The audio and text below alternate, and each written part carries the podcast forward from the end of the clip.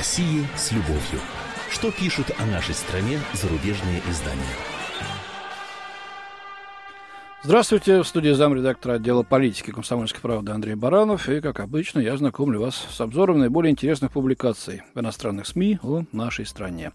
Ну и который месяц уже подряд, 99% этих публикаций так или иначе рассматриваются в, эм, через ракурс событий на Украине и вокруг нее.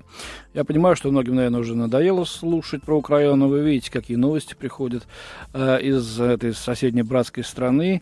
И Россия так или иначе вовлечена в них э, политически, дипломатически, и экономически. И игнорировать мы не можем это так же, как и наши зарубежные коллеги. А, ну, такой, в общем, уже достаточно клёк такой уже слышится, в основном-то со страниц и иностранной прессы по поводу позиции России. Вот, э, по мнению британского журналиста, очень, кстати, показательная публикация э, в New Republic. Британский журналист Агнус Роксборо пишет, что санкции против России лишь создают атмосферу, которую любят диктаторы. Советский Союз использовал давление Запада, чтобы объединить нацию против предполагаемой внешней угрозы. Что-то подобное происходит и сейчас.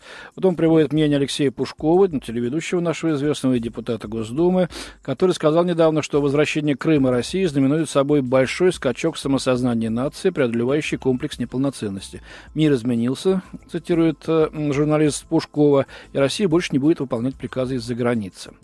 И вот тут начинаются рассуждения. Вопрос в том, как далеко может зайти эта новообретенная самоуверенность русских, комментирует Роксбро. Новообретенная самоуверенность русских.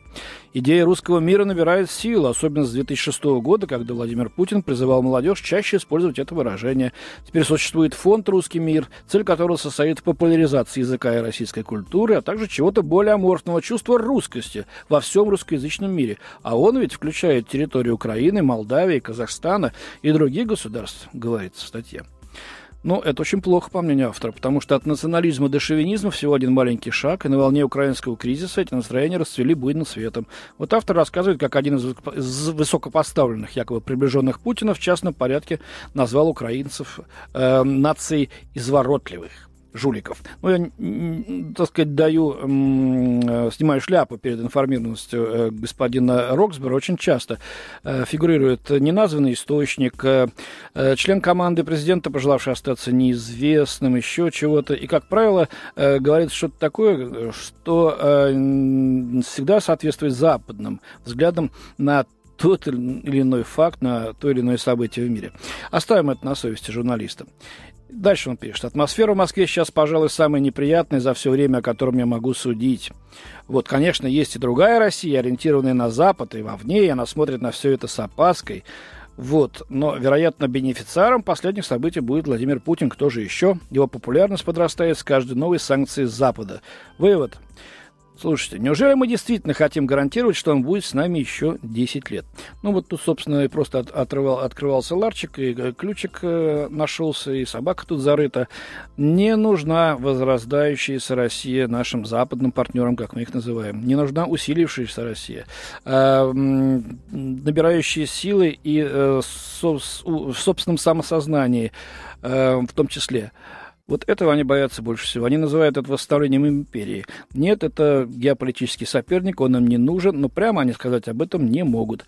А поэтому вот и приходится через вот такие вот э, линзочки, э, призмочки, демократия, свобода, э, каким-то образом э, делать все возможное, чтобы на Западе у читателей создалось мнение, будто Путин это тиран, э, который преследует какие-то, там сказать, темные планы. Путинская Россия. Время вспомнить доктора Живаго. Вот. Усиление давления на независимые СМИ, бойкот телеканала «Дождь», притеснение искусства, неприемлемого для властей, запрет «Голоса Америки» – все это напоминает советскую и эру. Э, Путин продолжает позорную традицию посягательств на право россиян писать и говорить свободно. Это вот э, такая квинтэссенция публикации западных СМИ на этой неделе. Ну, к чем позор-то? Ну, давайте будем разбираться сейчас вместе. А, Кэти Лэнгли, это, а, простите, Кэти Лелли, оговорка по Фрейду, да, а, корреспондент американской Вашингтон-Пост. В четверг американское посольство выступило с необычайно резкой публичной критикой России за прекращение трансляции радиостанции «Голос Америки» в Москве – что было названо составной частью усилий по ограничению независимых СМИ.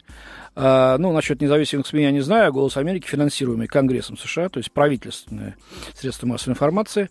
А, так вот, «Голос Америки» был вынужден прекратить вещание в конце марта, после того, как Дмитрий Киселев, глава информагентства России сегодня, с ним сотрудничала «Голос Америки», написал лаконичный отказ продлить радиостанции лицензию на частоту, использование частоты. Мы не собираемся сотрудничать. И «Голос Америки» планирует продолжить вещание в цифровом формате и через спутник. Но послушайте, господа, разве не Соединенные Штаты и Евросоюз 21 марта ввели санкции кстати, против Киселева самого, ряд других журналистских, э, российских журналистов и целых телекомпаний. Там Россия, Россия-24. Кто, собственно говоря, первый начал-то, как говорят э, в детском саду? Почему вы считаете, что вы можете э, включать в списки санкционных журналистов, например, Юлию Гусман, только за то, что он провел пресс-конференцию с Януковичем? На которой было, кстати, десятки э, представителей западных средств массовой информации, которые эту конференцию с интересом осветили а он, понимаешь, в черном списке. Ну и давайте тогда будем, так сказать, и на себя обратиться. Может быть, «Голос Америки» следует иметь это в виду в дальнейшем, если они хотят снова вернуться. Правда, сейчас мало кто слушает, что они там нового могут сказать, собственно говоря. Дальше читаем, уже в «Таймс». Э, Бен Макентайр пишет. В 1958 году Ми-6, британская разведка, переправила в штаб-квартиру ЦРУ пакет, содержащий литературную атомную бомбу, полную фотокопию великого романа Пастернака «Доктор Живаго». Так началась одна из самых необычных секретно-пропагандистских кампаний эры Холодной войны, в которой ЦРУ действовала как подпольное издательство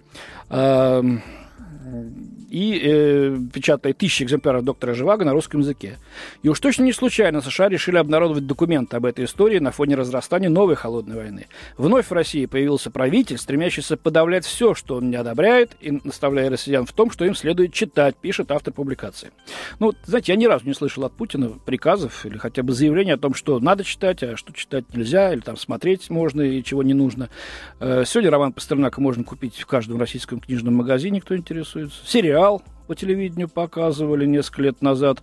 Э, кто, так сказать, лайкал, что называется, кто плевался, как все в обычном обществе. Но нет, вывод у журналиста уже готов, а вывод такой. Россия еще движется к тому моменту, когда книги будут запрещаться или, напротив, распространяться, в зависимости от того, критикуют они государство или поддерживают его. Но Путин продолжает давнюю позорную традицию посягательств на право россиян писать и говорить свободно, э, восходящую эту традицию, восходящую через коммунистическую эпоху к временам царей, заключает журналист. Но, мистер Макентарь, считайте вот тот факт, что я сейчас в прямом эфире честно излагаю вашу точку зрения, э, считайте это примером того, что вы сильно сгущаете краски. Надеюсь, не намеренно это делаете, утверждая, будто у нас здесь цензура свирепствует и так далее. Вообще, какая может быть цензура при интернете? Э, ну, а то, что я с вашей точки зрения не согласен и пытаюсь ее сейчас оспорить, ну, так это мое право. Э, но я свое мнение не навязываю, зато вы вбиваете своим собственным читателям замшелый такой ветхозаветный стереотип. Эти русские, что сейчас, что при коммунистах проклятых, что при царях, сатрапах были и останутся рабами, народом не готовым к тому, чтобы считать его отвечающим нормам цивилизации.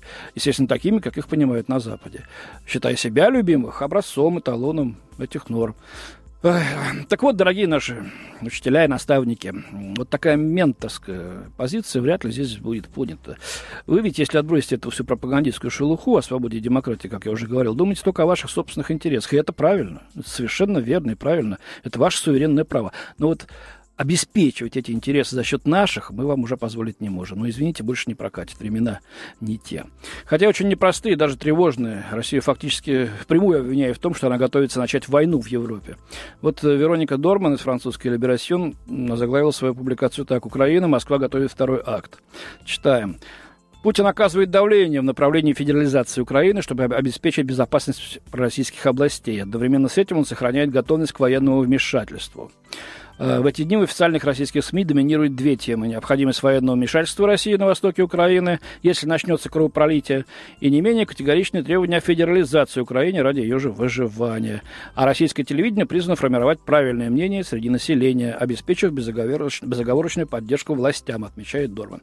Ну, действительно, да, все, кто смотрит российское телевидение, наверное, только сегодня слышат. Давайте вводить войска на Украину завтра, а лучше сегодня, что тянуть-то, да?